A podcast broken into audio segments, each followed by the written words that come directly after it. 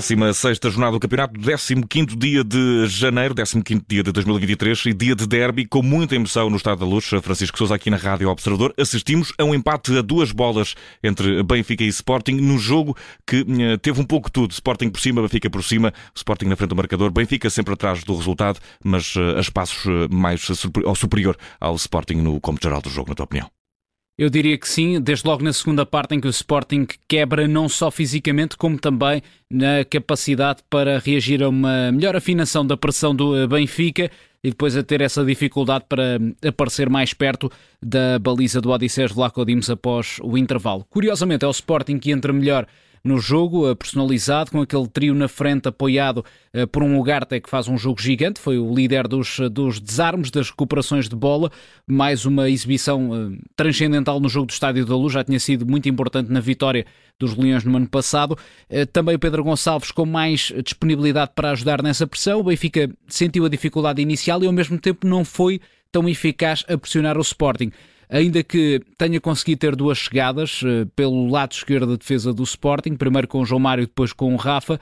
Quem marcou primeiro acabou por ser a equipa visitante, depois de um lance muito trabalhado na posse, com a bola a ir de um lado ao outro do campo, mais do que uma vez, e com uh, a bola a ir parar depois uh, finalmente ao lado direito e o, o serviço uh, muito bom do, do Porro para o Edwards que cruzou para a área. O Trincão fez-se a bola e o, o Bá acabou por desviar para a própria baliza, mas uma vez mais a sociedade Porro Edwards a dar resultado esta temporada para a equipa do Sporting. A resposta do Benfica foi relativamente rápida e foi um Benfica mais intenso também nesses minutos que seguiram ao golo eh, sofrido, a subir um pouco mais as linhas, a insistir em cruzamentos e na sequência de um desses lances a conseguir mesmo marcar com uh, o Rafa a servir o Gonçalo Ramos, que acabou por uh, se antecipar bem ao Gonçalo Inácio.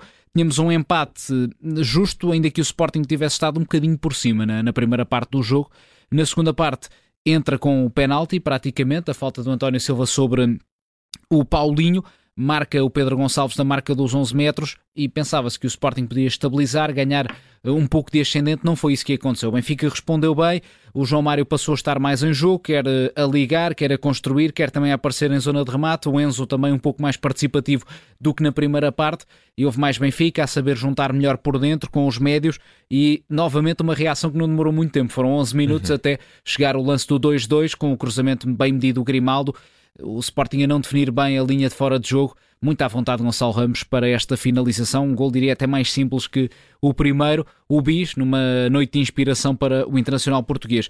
Daí para a frente, entra Neres, Benfica com mais ritmo, Benfica a cercar com muita frequência a área do Sporting, a não definir bem, e a equipa dos Leões com muitas uhum. dificuldades para conseguir sair para o ataque e depois, claro, a falta e assumir de... também que o jogo estava entregue ao Benfica por Sim, certa altura, o Sporting. Exatamente. O Sporting tinha pouca energia, o Ruben Amorim no fundo sabia e olhava para o banco, conhecia que não tinha de facto as soluções para conseguir voltar a competir do ponto de vista ofensivo. Manifestamente curto este plantel do Sporting, basta aliás olhar para o ataque que termina o jogo. Artur Gomes Chermiti, um jovem sem grande andamento, e Jovem Cabral, um jogador também um pouco desacreditado para os lados de Alvalade.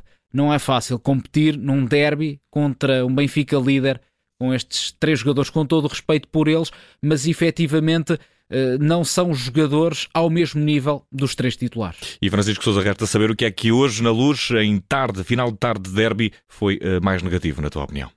Ora, para mim, o mais negativo acaba por ser, diria, o comportamento do, do Sporting na segunda parte.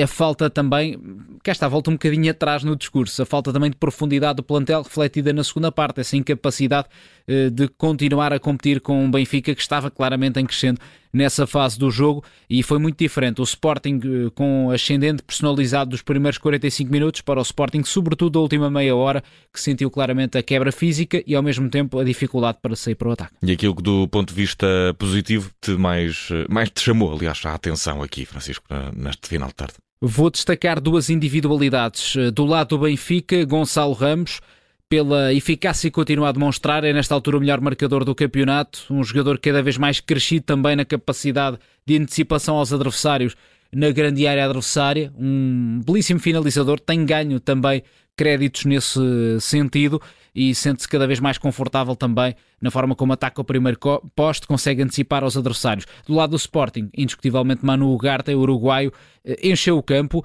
e já na segunda parte com mais dificuldade, já sentia que tinha que fazer trabalho por ele e por Pedro Gonçalves, mas mesmo assim a nunca quebrar. Eu acho que esse é, uma, é um destaque muito positivo a fazer ao jogador do Sporting.